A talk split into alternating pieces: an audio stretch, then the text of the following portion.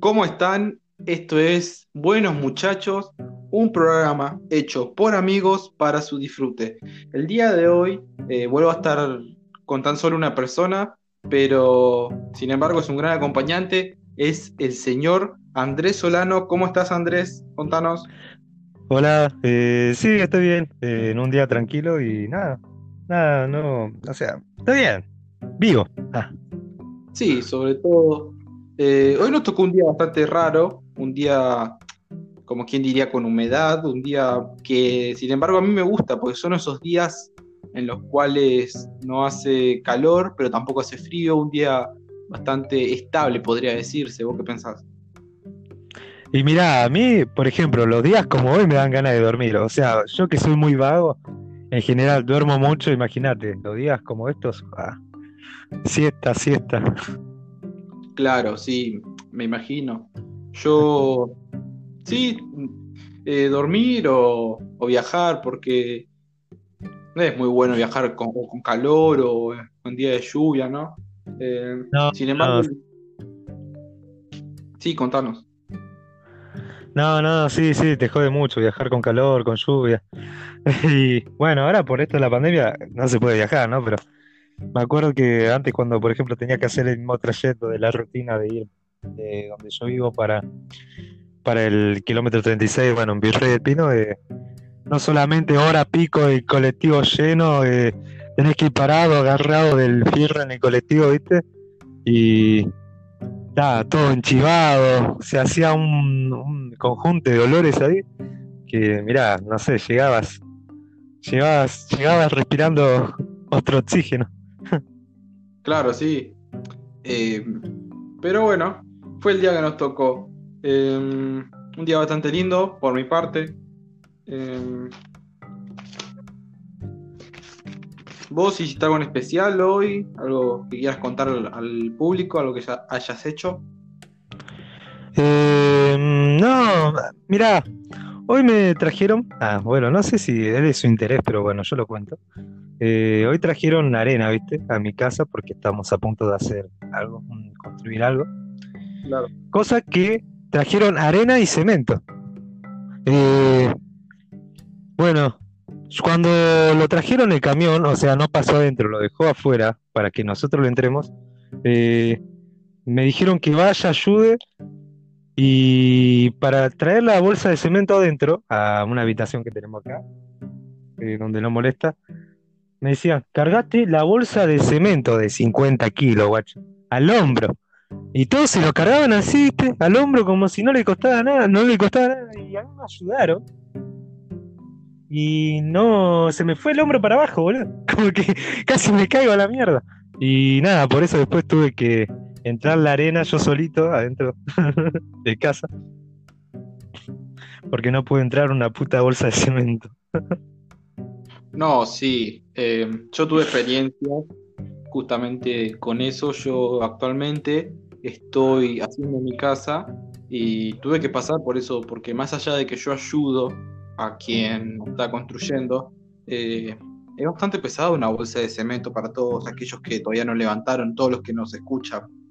Es bastante pesado y no hay que hacerse, no hay que hacerse el piola creyendo que es fácil, porque 50 kilos eh, sea quien sea, eh, y si no estás preparado, si no trabajaste ya o levantaste algo pesado en tu vida, va a costar bastante. Sí, aparte te podés lesionar, no sé, hay que tener mucho cuidado con eso. O sea, no es la primera vez que levanté una bolsa de cemento, pero o sea, la primera vez que lo, que lo intenté levantar solo, porque siempre lo llevaba, no sé, con alguien, ¿viste? Y como que ahí se hacía más fácil, ibas ahí a dos por hora, pero lo levantaba, pero solo no. Claro, por supuesto. Eh, sí, hasta quizás fue tu primera vez, pero justamente eh, hace semanas fue, y esto les va a sonar graciosos a todos, pero eh, hace semanas fue mi primera vez andando en bici. Yo sé que va a sonar cómico, pero sí, eh, cumplí 18 años y volví a aprender a andar en bici. Por suerte, y tal cual como dice el dicho, andar en bici es algo que no se olvida. Eh, pero bueno, la aprendí y mm, hace unos días eh, exactamente hace dos días. Arreglé una bici que teníamos eh, justamente acá, estoy grabando. Ahí había una bici tirada y la arreglamos y ahora ando en esa bici, bastante buena y tiene, vendría siendo como para andar en campo traviesa, para explicarlo de una manera. Eh, está bueno porque sin embargo no estamos en el campo, pero la matanza es conocida por eh, los pozos que tiene, la loma de burro, y eso para mí ya es mi realidad acá, andar por ahí. uh, hablamos de bici, mira, yo hace poco acabo de arreglar mi bici, siempre me movía con la bici. Eh, porque resulta que una vuelta me fui a andar con mi hermano hacia dos kilómetros de acá. Nos fuimos a andar en bici solamente para, para andar, ¿viste? Eh, cuestión que a 20 cuadras de mi casa vendría siendo yendo para donde tendríamos que ir, ¿entendés? Eh, dijimos que íbamos a ir ¿no? a tal lugar y bueno, yendo, se, se pinchó la rueda de, de coso de mi bicicleta, la de atrás. Cuestión que, bueno, fui andando, suerte a dos cuadras, había una, una gomería, una bicicletería, un, no sé, un lugar donde tiene cositos, por suerte, para inflarte la, goma de la bici. Eh, bueno, tenía 20 pesitos, no sé, le di. No, tenía 10 pesos. O sea, tenía, llevé 20, pero le di 10, ¿viste? onda para seguir andando un rato más porque yo sabía que se iba a volver a acabar el aire, pero dije, si bueno, si ando rápido, por ahí no sé, no sé, puedo llegar a andar un poco más, ¿me entendés? Claro, claro. Y bueno, cuestión que eh, fuimos hasta donde tuvimos que ir, después cuando volvimos la volví a inflar porque ya estaba medio desinflada. Y después a las dos cuadras, como que pinchó de una, ¿me entendés? Como que no se tardó todo lo que se tenía que tardar para que se desinfle, pinchó de una. Eh, y a mi hermano se le descentró la bici, la rueda de atrás se le fue para un costado. A 20 cuadras de mi casa, ¿me entendés? Nos fuimos caminando, todo enchivado, pleno verano, un asco todo. Y hasta hace, no sé, tres semanas la tuve tirada eh, en el fondo de mi casa. Y hace poco nada, me dice el bicicletero ahí, no sé nada, ni poner un tornillo que me lo clavo en el dedo, ¿viste? me hice bicicletero y la relé, no sé cómo, ¿viste? Pero me la ingenié. Bueno, sí, siempre hay una primera vez, justamente como mencioné al principio, pero eh, justamente esta bici que yo tengo era una misión que íbamos a hacer con mi primo de restaurarla, pero los tiempos sucedieron y la dejamos a mitad de plan, pero ayer pudimos volver a armarla y y ahora ando. Eh, todavía no anduve por el barrio, o sea, no anduve en calle mm, con autos, no, porque no sé cómo reaccionaría. Eh, ando de una esquina a la otra. Pero. Bastante buena la bici. ¿Y la tuya qué sería? ¿Qué tipo de bici sería? Una mountain bike. Eh, tiene siete cambios nomás. Bueno, justamente la mía es mountain, mountain bike de ocho cambios, pero lo que sucede es que la tuvimos que dejar en un solo cambio por unos problemas que tenía con los cables, que ya eran cables bastante viejos porque es una bici que tiene casi una década guardada. Y por el momento vamos a dejarla así. Los frenos andan bastante bien eh, y nunca me caí todavía. Em, pero bueno, siempre hay una primera vez. No, igual te digo que no te acostumbres a andar en bici, por ejemplo, para ir a comprar o para ir a todo lado, porque después se te llega a romper la bici y te da una paja tremenda volver a caminar, te juro, mira. No sé, ir a hacer una cuadra con una bici no lo mismo después, o sea, dejar la bici no es lo mismo ir caminando, tardás un año y medio en ir y volver. Claro, sea lo que te referís. Eh, pero bueno, eh, algo que no me arrepiento de probar, más allá de que volví a andar en bici, algo de lo cual no me arrepiento de haber probado, sin embargo no es algo que yo comería justamente todos los días, son las galletas para celíacos, que no sé si alguna vez probaste, pero yo tenía un amigo que era celíaco y yo probé una de sus galletas y son, es cartón salado, pero no sabe mal el cartón. Eh, no, no, yo nunca probé galletitas para zodiaco, dijiste. Ah, no, no, nunca probé. Eh, me gustaría probar, no sé, para ver qué onda, porque No sé, igual me da curiosidad. Siempre hay que probar de todo, ¿no? En, en esta vida. Claro, sí. Em, pero bueno, es algo rico, todo aquel que, que es celíaco y que no lo sabe. Hay galletas para celíacos y hay dulces también, o sea, son las mismas galletas, pero dulces. Y- Hay de todo. Sí, no, no es nada del otro mundo tampoco. Eh, algo que sí resulta incomprensible y sé que a vos te va a estar pasando lo mismo, es que hay una propaganda en la televisión de adermicina en la cual se está volviendo un meme porque la propaganda tal cual dice que si te quemas, usa adermicina, si te cortas, usa adermicina. Y así con y así empezaron los memes, con si te si le pegas a tus hijos, usa adermicina y muchas cosas así. No sé si vos viste esa No, no.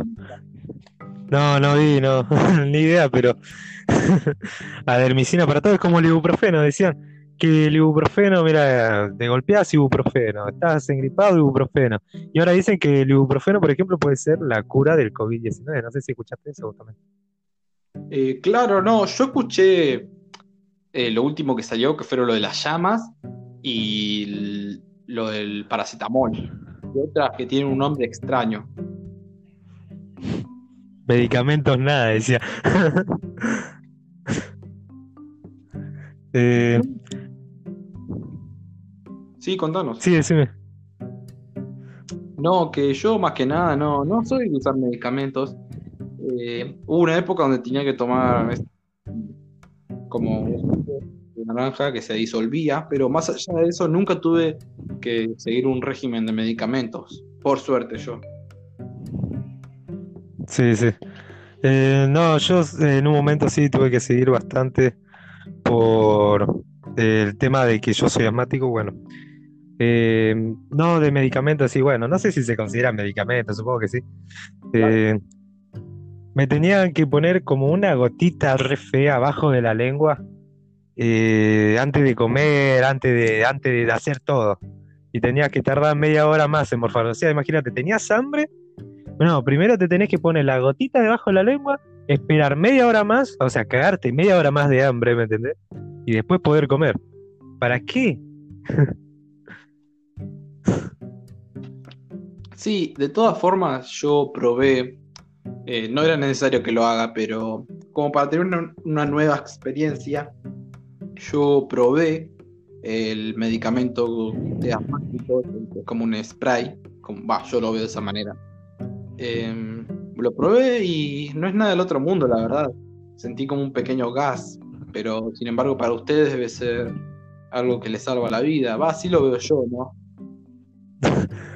Eh, mira, sí, para muchos sí, mira, yo últimamente eh, lo dejé, el, se dice el PAF. Ah, supongo que te referís a eso. Sí. Eh, yo lo había dejado de usar hace mucho, hace muchos años. Y recién hace poco, ¿sabés qué? Lo empecé a usar de vuelta y como que le sentía gustito raro.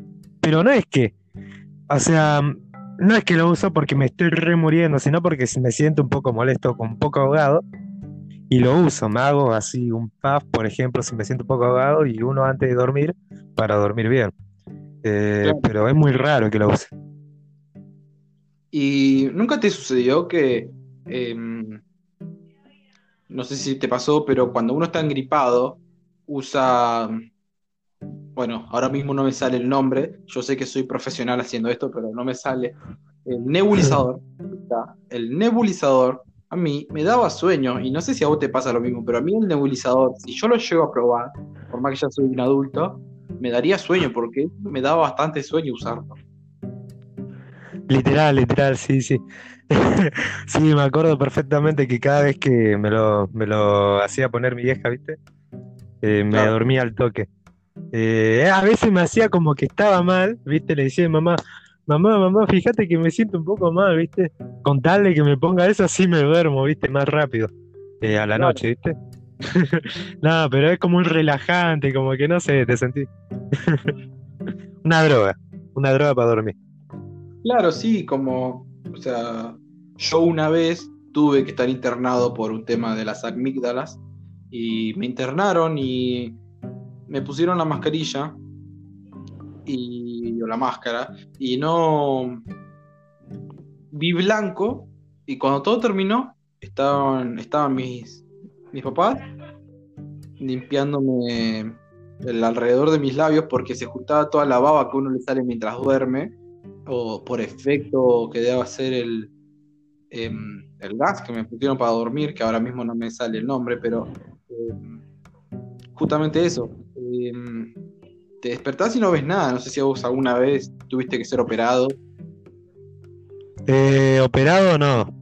Eh, sí estuve internado cuando era chiquito por esto mismo de la asma, ¿viste? Pero no, no, operado no, nunca. Bueno, sí. Eh, ojalá nunca te pase. Yo no la pasé mal, tenía cinco años. Eh, un bonito recuerdo de todo eso es que pude comer el helado que yo quisiese. Pero bueno, eh, ya saliendo de eso y hablando sobre otra cosa, si nos ponemos a pensar, si nos ponemos a pensar, los huevos, porque ahora están eh, más allá del tema del aborto y más allá de la polémica que se y uno se pone a dar cuenta, básicamente los huevos de gallinas en las ensaladas son fetos, y no lo digo por polémica, lo digo de descubrimiento. Acabo de Básicamente estamos comiendo fetos. Y imagínate la situación que ensalada de huevo o en cualquier alimento que incluya huevo, se come un feto de huevo, básicamente, de, la gallina, para explicarme mejor. Eh, Pero imagínate la situación. Vos se lo contás y ella escupe todo. Escupe todo, te rompe plata en la cabeza, todo. no, sí, ahora que me lo decís, wow, acaba de dar un shock, es verdad, comemos feto. No, pero, nada, no sé. Sí, a una, a una feminista le, estaría. lo escupe, no sé, le estaría una bronca. no, igual. No me da como, no me causa ninguna clase de, ¿cómo se dice? Asco, claro. Toda la vida comiendo huevo. Suena mal, ¿no? Pero. No. Sí. Más allá de eso, uno está acostumbrado. Es como. O sea, uno podría hacerse. Para no decir omnívoro. Eh, más bien vegetariano. Uno podría hacerse vegetariano y luego pasar a volver a comer carne, pero una rutina o un régimen que uno debe costar mucho hacer sería el de ser vegano. Ser vegano cuesta mucho, bastante. Yo recuerdo que la primera vez que quise ser vegano, al tercer día, me di cuenta que no podía ni siquiera comer mayonesa porque la mayonesa tenía huevo. Y ese mismo día comí helado y ahí rompí em, mi promesa de ser vegano. No, no, sí, sí. Es muy complicado ser vegano. Eh, hablando de lo vegano, no sé si viste que en internet, en Mercado Libre, en Mercado Libre, publicaron un alimento de perro vegano, ¿me entendés? ¿Dónde la viste? ¿Qué, qué, puedes decirme de eso?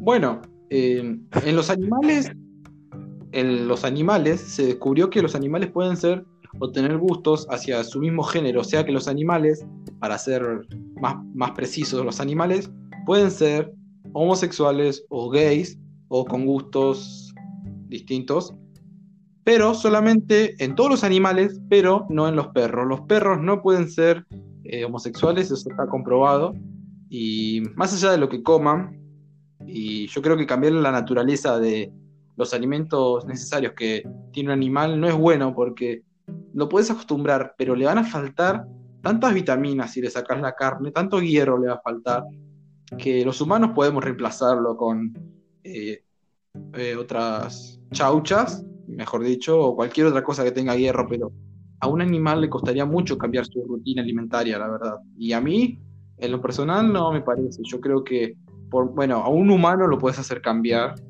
respecto a lo que come, pero a un animal hay que dejarlo en paz, bastante ya sufren con con todo el maltrato que, que obtienen. Exacto, exacto, exactamente. Eh, no, me parece una, para mí, bueno, sin ofender a, a nadie, una boludez tremenda. Eh, hacer eso, alimento vegano, pero ¿dónde la viste? Ah, yo no sé, boludo, si llego a vivir un día en una granja y tengo un perro, boludo, lo suelto y le digo, anda, comete una vaca, no sé, boludo, tipo, vegano, ¿dónde la viste, vegano? Claro, sí. Em, pero bueno, eh, ya habiendo hablado del tema de los fetos, que mañana o hoy a la noche voy a seguir comiendo ensalada de fetos con arroz y mayonesa. Mmm, qué rico. Em, hablando justamente de fetos, vos te diste cuenta que las galletitas de animales, más que animales, parecen los fetos de los mismos animales, porque no me puedes decir que el león tiene forma de león, porque parece un león que está tres meses en el estómago más que un león adulto. Un animal de esas galletitas le dar la forma. Es muy difícil, es muy difícil encima encontrar una galletita entera, porque por lo general vienen estas rotitas así, pero eh, sí, también bastante sádico y gore comerse, si lo ves de un lado, comerse animalitos, ahogarlos. Yo, por ejemplo, los ahogo, viste, en el té y los como. claro, sí. Eh, y las galletas de animales son baratas, son buenas y son ricas, la verdad, pero tenés que encontrarle la forma, porque dice forma de caballo, y más que forma de caballo, parece un gargajo que se mandó el de la fábrica y dijo, bueno, esto es un caballo y ya está. Claro, boludo. Nefasta la forma que tienen, horribles. no se le ingenian para nada. Pero bueno, em, vamos a pasar con una tanda de preguntas, una tanda tranquila. Em, va, quizás no tanto. Pero vamos a empezar con algo terrorífico, algo que quizás muchos se van a sentir identificados, pero quiero saber cuáles fueron tus miedos, ya sean a objetos, personas o alguna historia que te hayan contado o algún juego que te haya traumado. Eh, empezá vos y después te digo por mi parte cuáles son mis mayores miedos o terrores que tuve o que quizás seguís teniendo. Sí o sí me tuvo que haber pasado. ¿O miedo a que me pase? No, el miedo que vos le tengas a un objeto o a una historia que te hayan contado. Un miedo, un miedo que vos hayas tenido de chico, un miedo que hayas tenido y que ahora decís, ¿por qué le tuve miedo a eso? O quizás es algo que todavía le tenés terror, pero es a lo que hayas tenido miedo, a lo que le hayas tenido terror. Eh, y decís, ¿cómo pude haberle tenido tanto pánico a esa historia o a ese, ese objeto, ¿entendés? Ah, sí, sí. Eh, bueno, mira, yo siempre, a donde vivía antes, eh, yo vivía en Merlo y allá tenía en el fondo del patio, había tipo un, un galponcito, una construcción, ¿viste? Sí. Cuestión que yo todas las noches soñaba, te estoy hablando cuando tenía 6 años, 5 años, todas las noches soñaba, hasta hoy en día me acuerdo, de que detrás de una madera que había ahí, vos las corrías y, habría, y había como otro mundo, ¿viste? Y no sé, me sentía como que de ese mundo, ¿viste? Salía un chaboncito, tipo de re flashero, onda re maniático, como a querer, no sé, nunca me hizo nada, pero como que daba miedo, boludo. Sería un chaboncito que daba miedo. Cuestión que yo era chiquitito, ¿viste? Y todos los días iba a, allá atrás del galpón, ¿viste? A correr la madera, a fijarme de que no haya nada. Y fue algo que de chiquitito me como que estaba re traumadito, ¿viste? Era re boludito y re traumadito. Claro, sí. Y eh, eso es lo único miedo o hay algún otro objeto o historia o videojuego que te haya traumado? Mirá, algo que no sé si es serio o no, ah, pero que le tengo miedo, que me pasó recientemente, eh, es a quedarme dormido y verme en tercera persona, porque cuestión que yo me quedo dormido y mm, como me quedé dormido, ¿me entendés? Me veo a mí mismo en la misma posición, en el mismo lugar, ¿me entendés? Eh, en tercera persona y últimamente me pasó ya tres veces que veo a un chaboncito, o sea, gris, no un chaboncito, un chabón alto, en gris, o sea, como un Slenderman gris, ah, así con las garras que me agarra la cabeza y sabes que me empieza como a temblar el, cerebro, boludo. Como que me agarra un, un electrochoque al cerebro, ¿me entendés? Y me empieza a hacer así. Y como que vuelvo a primera persona y no me puedo mover. Y después me, vuelvo, me vuelvo a ver en tercera persona y, y, tampoco como que está ahí el chabón, ¿me entendés? Y eso nada, todavía le tengo miedo porque no, no es la primera vez que me pasa, ya como tres veces me va pasando. Y si no hay veces que solamente no me puedo mover de, la cama, quiero mover una pierna como si fuese una parálisis de sueño, ¿me entendés? Eh, y no, no puedo. Y siento como que no sé, boludo, como que va a venir algo, no sé. Claro, sí, justamente. Eh, una parálisis de sueño, ¿no? Que muchos lo hemos sufrido. Yo encontré la manera de salir rápidamente de una parálisis de sueño, eh, bastante sencillo. Pero más allá de todo eso, em, se relaciona bastante a demonios o a maldades que acosan a uno mismo, ¿no? Y provocan que nos atrapen. Em, por mi parte, yo sufría mucho con eso. Eh, no a diario, pero sí día por medio ya que podrías, podía sentir como estaba quieto y no podía hablar, pero después te das cuenta y es tan solo tu cuerpo dormido, porque vos estás despierto y es algo científico, vos estás tu cerebro está despierto, tu cuerpo está dormido y se ve que por lo menos lo que puedes mover de a poco son tus pies y eso libera tu cuerpo. Eh, cada vez me pasa más poco, pero es porque uno tiene que estar seguro de dormir. Una cosa es empezar a cerrar los ojos y, y querer dormir y ahí tu cuerpo se duerme, pero vos que todavía no querés, seguir despierto. Y otra cosa es cuando realmente tenés el verdadero sueño y ahí sí dormís tranquilamente, pero sí, es algo que a mí no me pasó como algo monstruoso. Sé que se lo relaciona con eso, pero más allá de lo científico, yo la pasé mal, sí, porque eh, me da miedo saber que podía morir ahí quizás, o cómo voy a dormir, y por eso siempre temblaba del miedo, y más allá de que no me podía mover, supe encontrar una solución. Eh, no, yo todavía, por ejemplo, no encontré la solución. Cada vez que me pasa, no sé, es algo horrible, ¿me entendés? No sé qué hacer. Eh, no sé, no, no podés hacer nada, como que estás viendo todo, ves todo el, el, panorama, ¿me entendés? Y hay veces que me, ya te dije, como me veo en tercera persona y hay algo que me está agarrando la cabeza, ¿me entendés? Y nada, y me empieza a temblar así el, cerebro, ¿me entendés? No sé, algo re loco parece. Claro, sí. Bueno, em, eh, más allá de que quizás por algo que vos tenés dentro tuyo, algún miedo, eh, hay miedos que yo tuve, los cuales no son vergonzosos como podrían entenderse, pero son...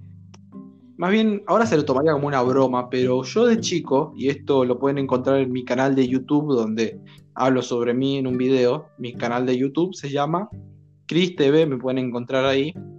Em, en uno de los videos yo charlé sobre este tema, y es que yo de chico eh, había sigue habiendo en mi casa como una pequeña biblioteca, en la cual antes había una revista, y en esa revista, en una, sección de la misma, eh, aparecía una foto de una camioneta cubierta de barro, una camioneta de montaña, una camioneta para salir, cubierta de barro. Y a mí esa camioneta, no sé por qué, eh, me provocaba bastante miedo de chico y fui creciendo y eh, desapareció misteriosamente, pero sin embargo yo recuerdo que me daba bastante terror esa camioneta. No sé, era una sensación horrible, la verdad, para mí, la impresión. Y ahora, sin embargo, ver una camioneta con barro a nadie le puede provocar miedo, pero son los miedos que uno tiene de chico que luego al crecer dice, ¿cómo puede ser que esto me daba impresión y me provocaba horror? Y más que nada eso, porque luego quizás le tenía asco a los caracoles o les tenía asco a, cualquier bicho, pero sin embargo, eso fue lo que más me marcó. Eh, y era esa revista, con esa sección, con esa foto. No, sí, eh, te entiendo. Sí, aunque parezca algo tonto, sí, puede ser, puede pasar. Eh, pero ¿qué, ¿qué te imaginabas con eso? O sea, que, que te, veías a vos adentro de, de esa camioneta, por ejemplo. No, muchas veces soñé que estaba dentro de una camioneta y, y, no son fáciles de controlar y tampoco en la vida real, pero sentía como que se abalanzaba en, mí. Era como una foto tomada como que venía hacia vos o, venía de costado hacia vos, llena de barro. Y quizás era el hecho de que me podía atropellar porque no me iba a comer. Eh, y eso que yo veía Cars, que son autos que básicamente tienen dientes. Y si no le tuve miedo a Cars, pero sí le tuve miedo a la camioneta con barro, em, es, es, extraño y, y, actualmente podría ser gracioso, pero en, en aquel momento eh, yo sentía eso, que venía hacia mí básicamente y me atropellaba. No, sí, te entiendo. Pero bueno, em, antes de pasar al siguiente segmento, eh, vamos a hacer una pequeña tanda comercial, ¿te parece? Sí, sí. PC Games. Lo mejor para tu teléfono, audífonos, artículos de PC, consolas retro de 16 u 8 bits de genial calidad y accesorios mismamente para el teléfono lo puedes encontrar en PC Games. Su Instagram es pc-game-technology. Su Facebook es PC en mayúsculas y Game en minúsculas. Y si querés ir a su propio local, la, la dirección es Avenida Comercio 7394. PC Game es tu mejor elección. Bueno. Excelente. Sí, ya habiendo terminado con la tanda comercial, vamos a volver y justamente hablando de este local que es tan maravilloso y vende buenos productos, vamos a volver con algo de tecnología y es cuál fue, como fue en el caso de todos que tuvimos nuestra primera vez, cuál fue tu primer teléfono celular. Em, yo, si no recuerdo mal, el mío fue un Samsung Pocket que en su momento yo junté plata y fue oficialmente mío yo junté plata y salía 999 pesos, mil pesos, pero era el teléfono más barato del mercado en aquel momento. Me acuerdo que era un celular hermoso, me vino con... Yo en ese momento jugaba bastante Club Penguin, a mí me encantaba, y Mundo Gaturro. Y me vino con un código de una semana de el pase VIP y una funda y un sticker para ponerle atrás al teléfono y una funda para llevarlo. Eh, fue lo mejor, a mí me encantó la verdad. Y fue un celular que es bastante chico, es entra en la palma de la mano y yo la pasé genial. Luego, o sea, también hablando de los celulares que uno fue teniendo, yo pasé de ese teléfono, pasé a un Motorola E3, que recuerdo que ni siquiera tenía cámara frontal, tenía cámara delantera, ni siquiera tenía flash, y ahí tenía, bueno, justamente este celular ya lo mencioné en, uno de los podcasts anteriores, pero tenía música sobre todo, y luego fui creciendo y me cambiaron el celular, lo cambié por un Motorola, no, por un Samsung, Samsung, em, chat, un Samsung chat, justamente un Samsung chat blanco que era de mi mamá y lo heredé. Luego ella se compró un, un Philips, yo me acuerdo, pero yo tuve el Samsung chat y me encantó porque era un Samsung que al mismo tiempo tenía teclado y era una pantalla grande y me fue bien, bastante bien con ese celular. Luego, luego pasé al J2, un J2 2016 que hasta el año pasado lo, lo seguía teniendo. Estuve tres años con ese celular, pero por problemas de la batería lo tuve que cambiar y ahora estoy con este celular que por ahora anda bien y es el mejor celular que pude haber tenido, que es el Motorola S5 Play. Y bueno, soy bastante feliz con el celular que tengo y cuando llegue el momento lo cambiaré, pero esos fueron mis teléfonos que, con el que comencé hasta con el que sigo ahora en la actualidad. Pero contame vos, Andrés, ¿cuáles fueron o cuál, es, cuál fue tu celular con el que empezaste y con cuáles fuiste cambiando y cuáles fuiste teniendo? Mirá, si te digo el primero, la verdad te mentiría porque no me acuerdo bien.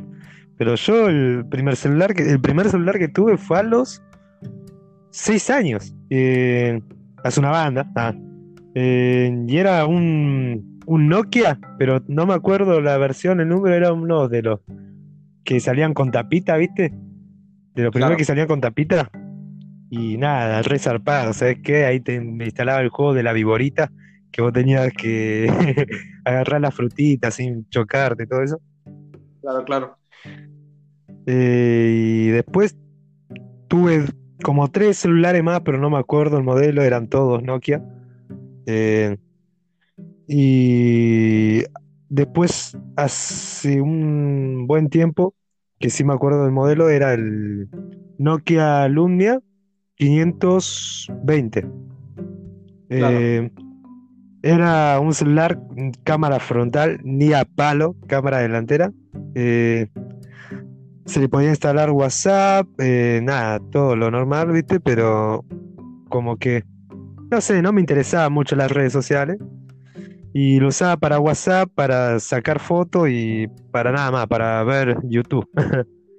y después pasé, pasé a un Samsung, Samsung Galaxy algo, no me acuerdo bien.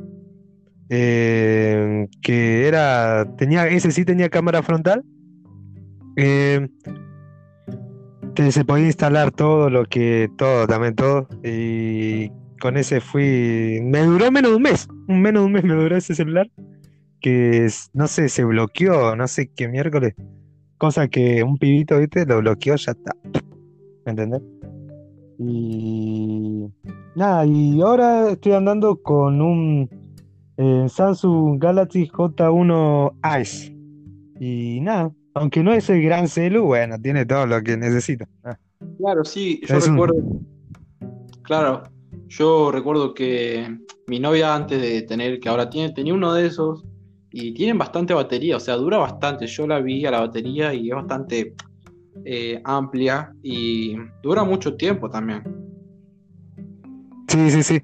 Yo, por ejemplo, desde que me levanté a las 12 me habré levantado, lo encendí y no lo volví a cargar. Lo, encendí con 100% y bueno, y ahora tiene 30% más o menos de batería, pero mirá la hora que es.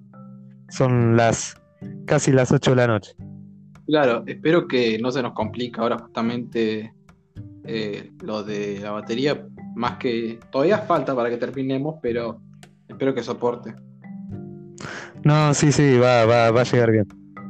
Bueno, entonces, grandes celulares pasaron por nuestras vidas, que nos marcaron, em, pero mm, hay cosas que también nos marcan y uno debe estar arrepentido de haberlo hecho. Eh, y justamente, ¿qué es lo más ilegal que hicimos? Y mm, sepan que en la, Argentina, si vos cometés un delito, em, creo que tenés cinco, mes, cinco años para ser buscado por ese delito y si no te lo perdonan. Em, yo podría contar bastantes cosas, pero para pensarlo mejor, vamos a ir con el señor Andrés Solano. Contanos, Andrés, ¿qué fue lo más ilegal que hiciste en tu vida? Claro, claro. Manden a morir al negro primero, está bien. eh, nada, ilegal, ilegal, no sé. por ahí escupirle al auto, bueno, no sé, travesuras, qué sé yo. Lo que sí, pinchar una llanta de un auto cuenta como ilegal. Ah, Por supuesto, está penado por la ley. Eh, ah bueno, eh, eso. y. Mm, a ver. ¿Qué sé yo? Agredir, ¿no? Eh, puede ser que ¿Fumar? Eh, pero cosas ilegales no. Cosas ilegales, no, no, nada. No, muy grave, no sé, pinchar la llanta de un auto, eh, fumar nada ilegal, no, no sé. Bueno, no, eh, la verdad ni idea, me mataste. Bueno, em, fumar no, no, es, un delito penal. Em, yo estaba pensando justamente que, porque tengo un amplio repertorio, pero el vandalismo cuenta como, como algo penal, como un problema, pero creo que más allá de que nos escuchen o no alguien que sea delator, yo una vez entré a un colegio y estoy abriendo mi corazón diciendo esto, y claro que estoy arrepentido, porque más, más que un logro que fue en el momento, fue un problema para todos, porque, y esto va a tardar un poco. Yo entré a un colegio, no voy a decir en qué tiempo ni cuándo, pero ya pasaron cinco años, y si llega a ser mentira, yo estoy bastante asustado porque eh, podría ser buscable, pero eh, fue un colegio, yo entré, era, eh, había gente, yo entré, Em, había gente, no que como que yo no podía estar ahí, era un lugar público, o sea, más allá de que es una escuela pública, yo estaba ahí con gente, era como una reunión, y yo estaba aburrido, era chico, y entré a cada salón y abría todos los cajones de los maestros, abría todas las, em, las puertas y agarraba lápices, agarraba lapiceras, agarré clips, agarré borradores, agarré de todo y me los ponía debajo de mi buzo y hice dos viajes. En el primero me agarré también, y espero me perdonen, agarré un tubo de ensayo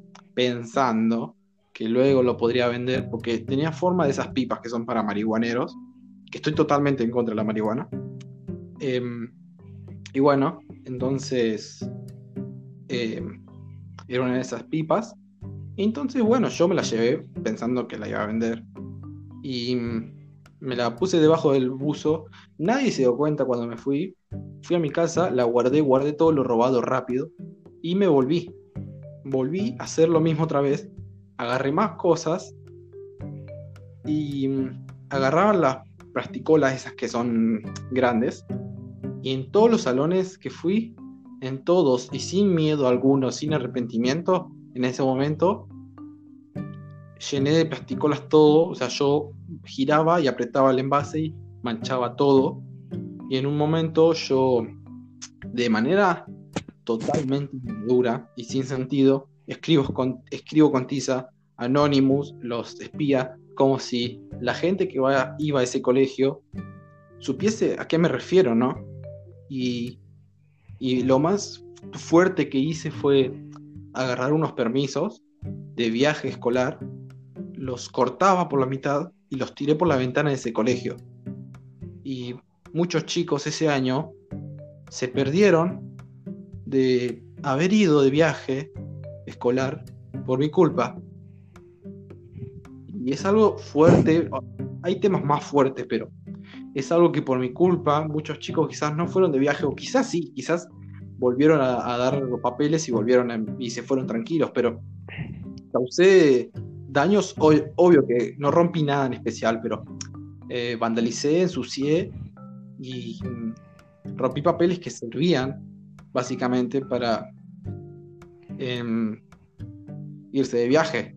Y mm, si me preguntan si estoy totalmente, o sea, no fue un logro, ahora es una deshonra la verdad, pero es la primera vez que todos lo saben y mm, obvio que estoy arrepentido y ahora ya pasaron años de eso, pasaron más de casi una década. Y era un chico la verdad, pero obvio que estoy arrepentido. Y no lo volvería a hacer, no volvería. Y jamás robé, o sea, robé de manera como robo. Cuando era nene, robaba quizás algo chico, algo inocente, pero eh, jamás cometí un delito. Y eso fue lo, lo que más me marcó, la verdad, algo que no volvería a hacer porque está mal y podría ir preso si decidiera volver a hacerlo y por eso estoy arrepentido. Y ya la persona que yo soy no es la misma en este momento y claro que no volvería a hacerlo. Pero eso debe ser el delito más ilegal que cometí en mi vida. Desde chico todo un valiente, eh, todo un gángster. Sí, pero más allá de eso, no hay nadie de mi familia escuchando esto y sé que si lo escuchan, se lo van a tomar tan mal. O sea, si es alguien joven como yo que lo está escuchando de mi familia, se lo va a tomar común. Si es justamente mi mamá la que lo escucha, quizás yo no estés vivo, yo no estuviese vivo para el siguiente episodio, pero mi mamá no sabe por qué estoy transmitiendo este capítulo, gracias a Dios. Pero bueno, esa es mi historia y vuelvo a aclarar, estoy arrepentido y no volvería a hacerlo. Y ya pasó suficiente tiempo como para ser buscado. De todas formas, si el destino quiere, eh, me meterán una multa, me meterán lo que quieran, pero es obvio que estoy arrepentido. Y con miedo lo digo, porque soy una persona que tiene miedo en algunas cosas. Y ya no tengo miedo que me agarren o algo, porque ya lo conté, ya es público. Es más, yo antes ya se lo había contado a alguien, pero no lo conté a un público como el que es el que nos escucha, ¿no? Pero bueno, ya está, es algo que hice y que es obvio que no lo volvería a hacer. Y sí, hay que arrepentirse, la verdad, de las cosas tipo, es como se llama los, los cosas de la iglesia, que te vas y te arrepentís. Eh. Bueno, sí, sí, el confesionario. Pero a tu parecer, yo, más allá de que estuve mal, porque fue desde el comienzo uno hasta que terminé, fue todo un error. ¿Vos cómo lo ves? Eh, no sé, o sea, ¿Qué edad tenías, ponele? Y tenía unos de 11 a 12. Era menor. Y bueno, qué sé yo, bueno, de chico nos mandamos cagada. No eras como, no sé, por ahí súper consciente de, todo lo que estabas haciendo, ¿no? Eh, no, o sea, como que no podías ver mucho las consecuencias de, todo lo que estás haciendo. Eh, Así que no sé, no lo, no lo veo bien, pero tampoco como para culparte, ¿me entendés? Por aquel entonces donde hiciste eso, ¿me entendés? Porque no sé, no, no, tenés la, no tenías la madurez, por así decirlo, que tenés ahora. Eh, claro. Igual es tú. Sí, claro. Eh, gracias por darme la paz que necesito. Y este tema ya lo charlé con algunas personas y no le pregunté si estaba bien lo que hice, pero es bueno tener a alguien como Andrés Solano que me ayuda a recapacitar. Y sí, estoy arrepentido y tiene razón. Ya pasó y ya no, no tendría quien pedirle disculpas porque no sé quién es el, dueño de todo eso. Tampoco voy a decir dónde fue. Pero eh, el error ya está hecho y al parecer no hubo polémica después de todo, más allá de lo que tuvieron que limpiar, que eh, a los que tuvieron que limpiar, obvio que les pediría disculpas, pero ya pasaron los suficientes años como para que tuviesen bronca contra. Porque puede haber peores manchas o peores cosas que limpiar, pero bueno, eh, lo que yo hice tampoco es algo normal. Es bastante feo. Pero ya saliendo de este, esta historia de los crímenes que yo cometí, Vamos a pasar a una sección más seria también, pero sin embargo no deja de ser interesante. Vamos a pasar con los minutos de noticia. El señor Andrés Solano nos va a contar la noticia de hoy. Eh, de hoy. Y contanos, Andrés, ¿qué preparaste? Eh, mira, ¿qué te pasas? O sea, ¿qué pasa si ahora te digo las palabras el fin del mundo? Y a mí me sonaría 2011, eh, que es una mala película, y 2011 y 2012, que también es otra mala película. y algo, algo que ya escuchaste un montón de veces, ¿no? Claro, sí, yo ya estoy harto. Yo recuerdo que el 12 del 12 del 12, yo me levanté y dije, estoy en el cielo y no, es que realmente no pasó nada. Y esa noche yo dormí con bastante miedo. Sí, yo era chico, viste, y nada, lloraba, boludo. Le, iba a decir a mi mamá que, no sé, que tenía miedo, que no sabía lo que iba a pasar. Era como que decían eso y ya estaba resintiéndolo antes de que pase cualquier cosa, ¿me entendés? Claro. Y bueno, ¿qué pasa si ahora te digo que hay una nueva teoría que señala que el fin del mundo será el domingo 21 de junio de este año? Y diría que el programa que íbamos a grabar para el viernes ya no se va a poder grabar. Mirá, si esto fuese verdad, yo ahora estaría yendo, eh, no sé, a, saquear un banco, ¿viste? De tipo como el Gran Robo, la película El Gran Robo, bueno, algo así. Claro. Eh, hacerme millonario, no sé, cumplir todo, todo mi sueño y ya fue, después que pase lo que te va a pasar. Si esto llegaría a ser verdad lo que te voy a contar ahora. Y no, sí, por supuesto. Mira, te digo que vas a tener que bancar un ratito, así que hablemos de otra cosa porque tenía la noticia preparada en un lugar y se apagó el cel. bueno, no hay problema. Em, pero por lo visto era un, descubrimiento, ¿no? Que se había hecho sobre cuándo podría ser el próximo fin del mundo. Y si no recuerdo mal, no recuerdo el nombre de quien lo descubrió, me lo habías comentado, pero sería este 21 de junio, la verdad. Sí, ¿qué harías vos, por ejemplo, eh, si llega a ser verdad? Y si fuese algo que tuviese que hacer un día antes, yo lo pasaría con la persona que más amo, con mi compañera de, día y de mi vida. Em, pero, o sea, si fuese algo distinto como otra situación, sí, iría a robar y todo eso. O sea, acabo de decir que estoy arrepentido de lo que hice en la escuela, pero eh, son situaciones distintas, ¿no? Si fuese un fin del mundo, literalmente, yo estaría con ella. Si fuese algo como que eh, nos atacan y algo, sí, me uniría a, la anarquía, ¿no? Pero más allá de eso, no haría bastante, estaría con ella hasta que nos llegue la hora. Sí, sí. Bueno, es algo fuerte igual, ¿no? Escucharlo. Obvio. Yo todavía, mirá, con la edad que tengo, no sé si creerle, pero no sé. Como que me causa dudas. Claro, sí. Como que este eh, escucha a todos y no sé lo que puede llegar a pasar. Y la verdad que sí, pero para mí que se creó como para... Porque el, este año ya empezó con lo de la guerra, ya empezó con lo de los hackers, ya empezó con el tema de, esta pandemia que estamos viviendo, pero es más que nada para agregar un peso más a la balanza, más que nada. No lo veo como algo real y por qué si es real tiene que venir justo ahora. Claro. Mira, te cuento. Eh, mira, la teoría fundamenta por el científico estadounidense eh, señala que los calendarios maya y juliano, ¿me entendés? No fueron leídos de manera correcta en una primera instancia para hacer la profecía maya de 2012. O sea, argumenta que se introdujo el calendario gregoriano, gregoriano eh, no se han sumado 2000 948 días, que es sumada de 2012 hasta ahora. O sea que nos da como resultado el 21 de julio de 2020. Esto quiere decir que de acuerdo a una teoría, eh, diría que el fin del mundo sería el domingo 21 eh, de junio el, de, cosas, según el calendario maya.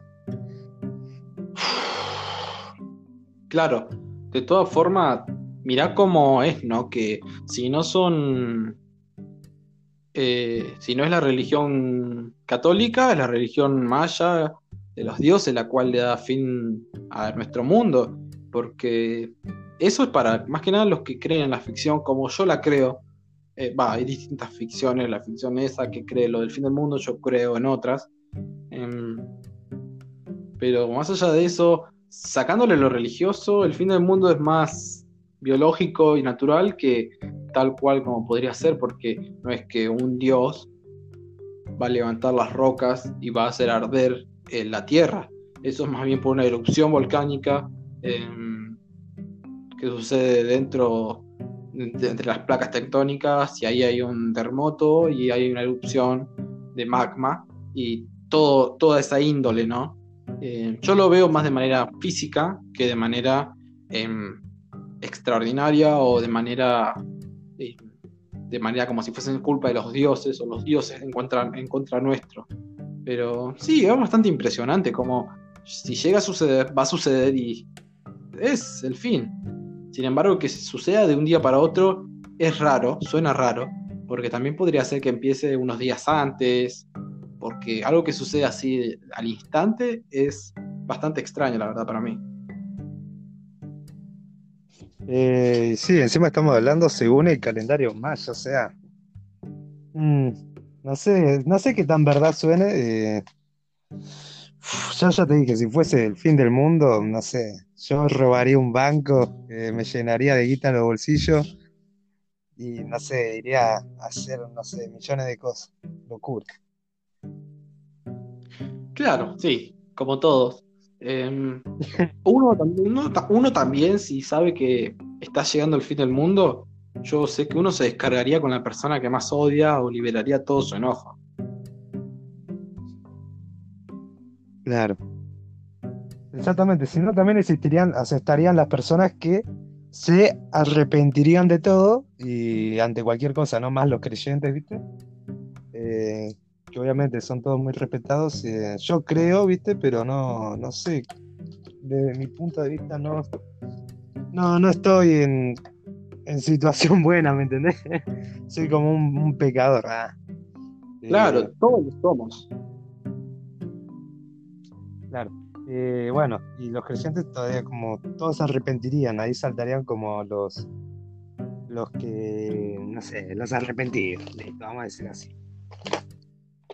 Obvio, por supuesto. Em, más allá de todo eso, em, y en cuanto a lo de descargarse, ¿no? Lo de liberar una furia, ya estamos llegando al fin de este programa y justamente y tomando el tema de la furia, vamos a ir con Em, la queja de la semana, si te parece bien, vamos con la queja de la semana. Sí, sí. Bueno. tengo, la tengo guardada, mirá, desde la semana pasada de que no, de que no puedo asistir. Bueno, em, yo y ya dándole pie al señor Gabriel Solano, quiero contar la mía, la cual ya la comenté en el grupo de Los Buenos Muchachos, ya la comenté. Y sucede así. Yo que siempre quiero mejorar para bien. Y yo quería adquirir, más, más bien lo adquirí, eh, un adaptador que adapta un micrófono de computadora a tu teléfono. Lo compré, junté plata, todo bien. El costo es 180 pesos, bastante barato. Y yo vengo a mi casa contento, con más o menos unas dudas. No creía que todo fuera tan fácil lo conecto, lo pruebo y no había manera. Lo usaba en esta aplicación Anchor, lo usaba en la filmadora de mi cámara y no podía darle un buen uso porque no funcionaba básicamente. No reconocía el cable. Por lo tanto, lo que tuve que hacer es ir y pretendía yo que me devolviesen la plata que gasté. Llego, y sabiendo que hay una garantía, le digo que no me funcionó, se lo entrego en el envase mismo en el que me lo dio y me dice, bueno, te voy a hacer un vale por 180 pesos y así en tu próxima, tu próxima compra, todo lo que vos quieras comprar va a tener ese descuento o vas a tener ese gasto a favor. Em, y yo no podía reclamarle tal cual porque al ir a colgar nuevamente el artículo que yo había comprado, me dice que no puede devolver la plata porque es mal karma. Y la verdad, yo creo en el karma, yo cada vez que hago algo malo me arrepiento, justamente como lo que trataba hoy de lo del crimen que cometí, por más que ya pasó tiempo, estoy arrepentido. Y bueno, em, pero ese señor se ve que es su lógica de la vida y si algún día me pasa, yo también le voy a decir que disculpe, pero yo no puedo ayudarlo en la calle porque está atropellado porque es mal karma para mí.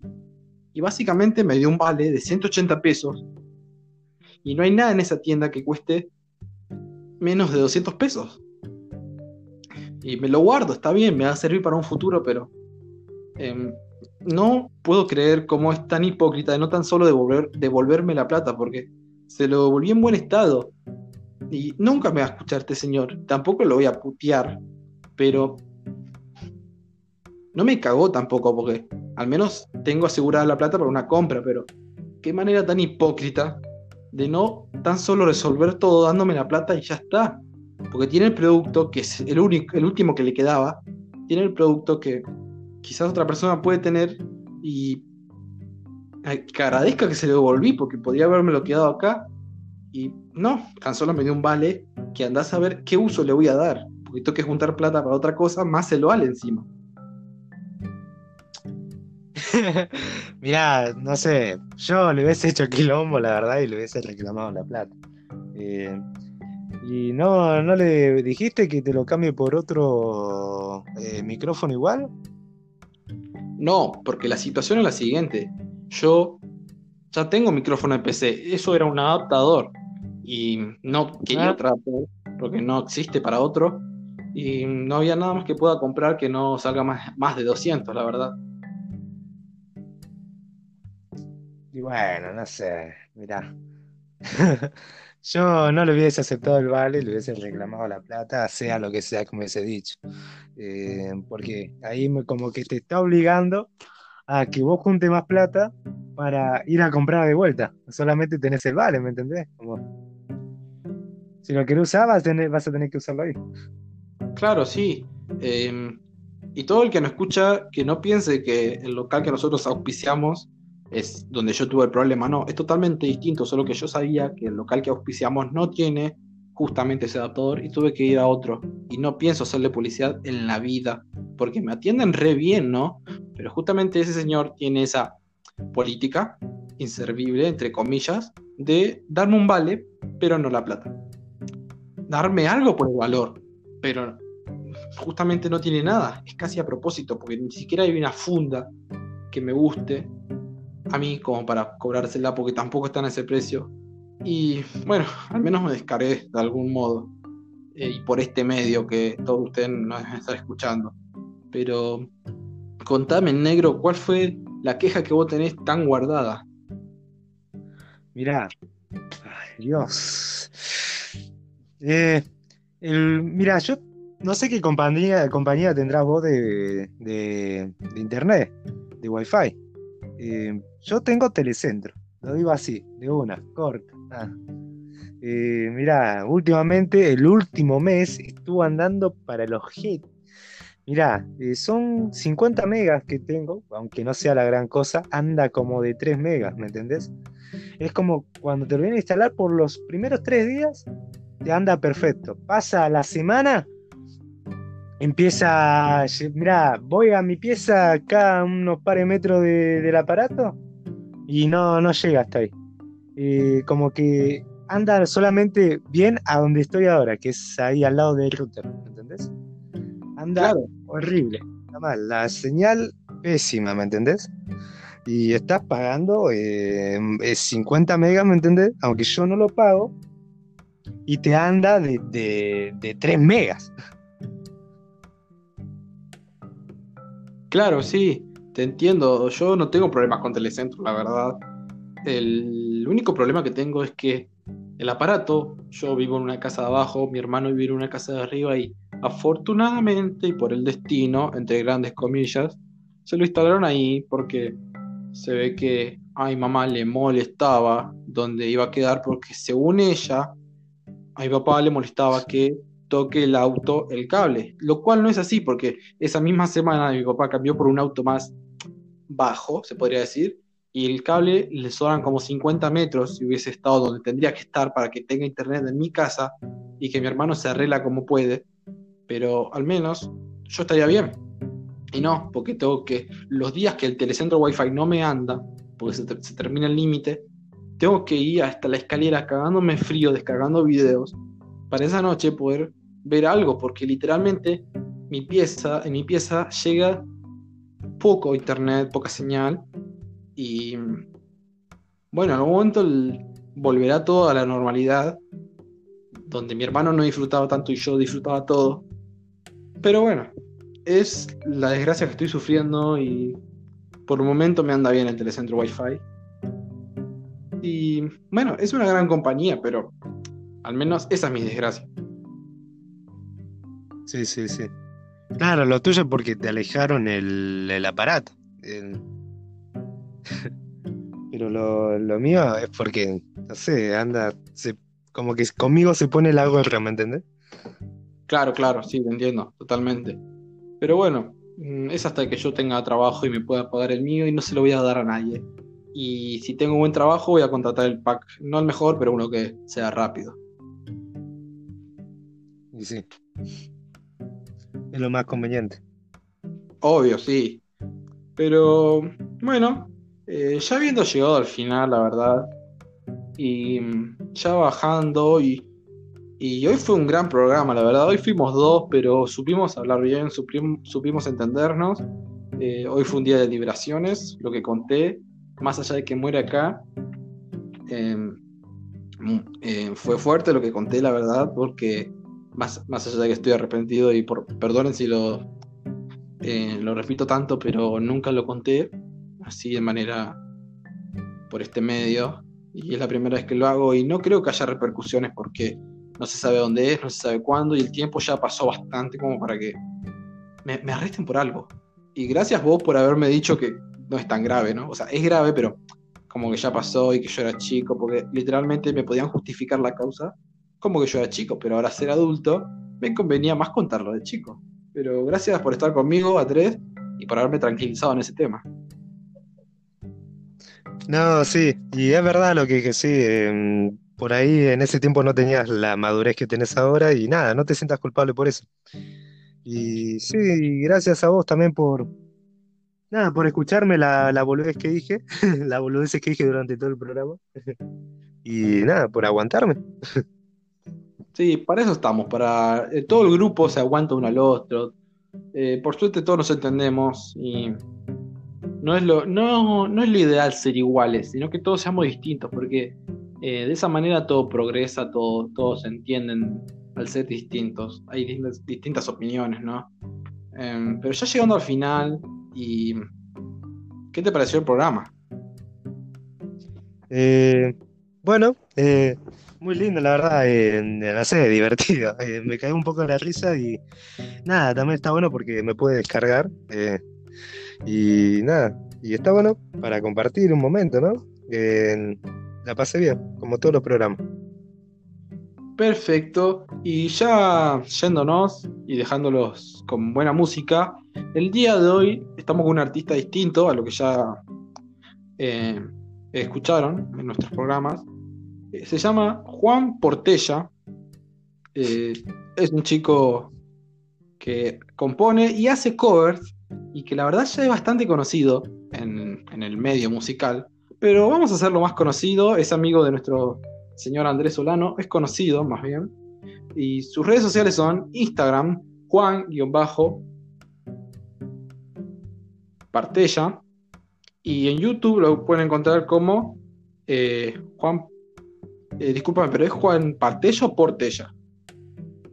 Eh, te estaba a punto de interrumpir para decirte bien cómo era. Eh, es Juan Portela.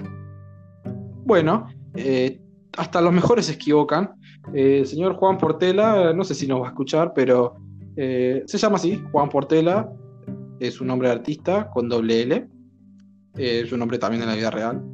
en su Instagram es Juan-Portela. En YouTube eh, lo pueden encontrar de la misma manera, pero el guion bajo. Y en TikTok, para todos los que lo usen, situación que no me sucede a mí, eh, lo pueden encontrar de la misma manera, Juan Portella. Em, lo vamos a dejar con una linda canción que yo ya escuché y me encantó bastante. El nombre de la canción se llama Somos Nuestros. Y bueno, nos estamos yendo y les dejo con esta linda canción. ¿Algo más que quieras agregar, negro? Y nada, chao, Fantoni. Eh, chao, Cristian. Y nada, gracias por darme el espacio para expresarme como todos los programas. Y nada, qué agradable momento. Obvio. Y antes de despedirnos y para dejarlos con ganas de más, el próximo programa se va a tratar sobre mujeres y más que mujeres se va a tratar sobre las ex. Así que espero que estén todos presentes porque vamos a hablar de ex. Así que espero que esté tanto tu hermano, como esté yo, como estés vos. Y cuídense todos. El próximo programa va a ser increíble. Y nos estamos viendo el viernes. Hasta el próximo programa. Adiós. Chao, chao.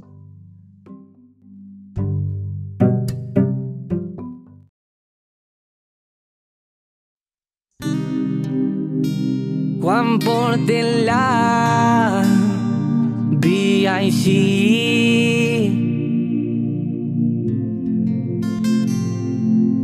Muy bien que no es la mejor ocasión. Que tú piensas que se me olvidó tu amor. Que quede claro, yo cualquiera no soy. Estás presente en cada paso que doy. No te olvides, en mis promesas no hay mentiras. No te encierres, solo busco otra salida. A pesar de que tu mente te recuerda las palabras que dije algún día. Yo soy tuyo, tú eres mía. Los momentos juntos jamás se olvidan. Yo te siento, niña mía, y somos nuestros para toda la vida. Yo soy tuyo, tú eres mía. Los momentos juntos jamás se olvidan. Yo te pienso, vida mía, somos nuestros para toda la vida.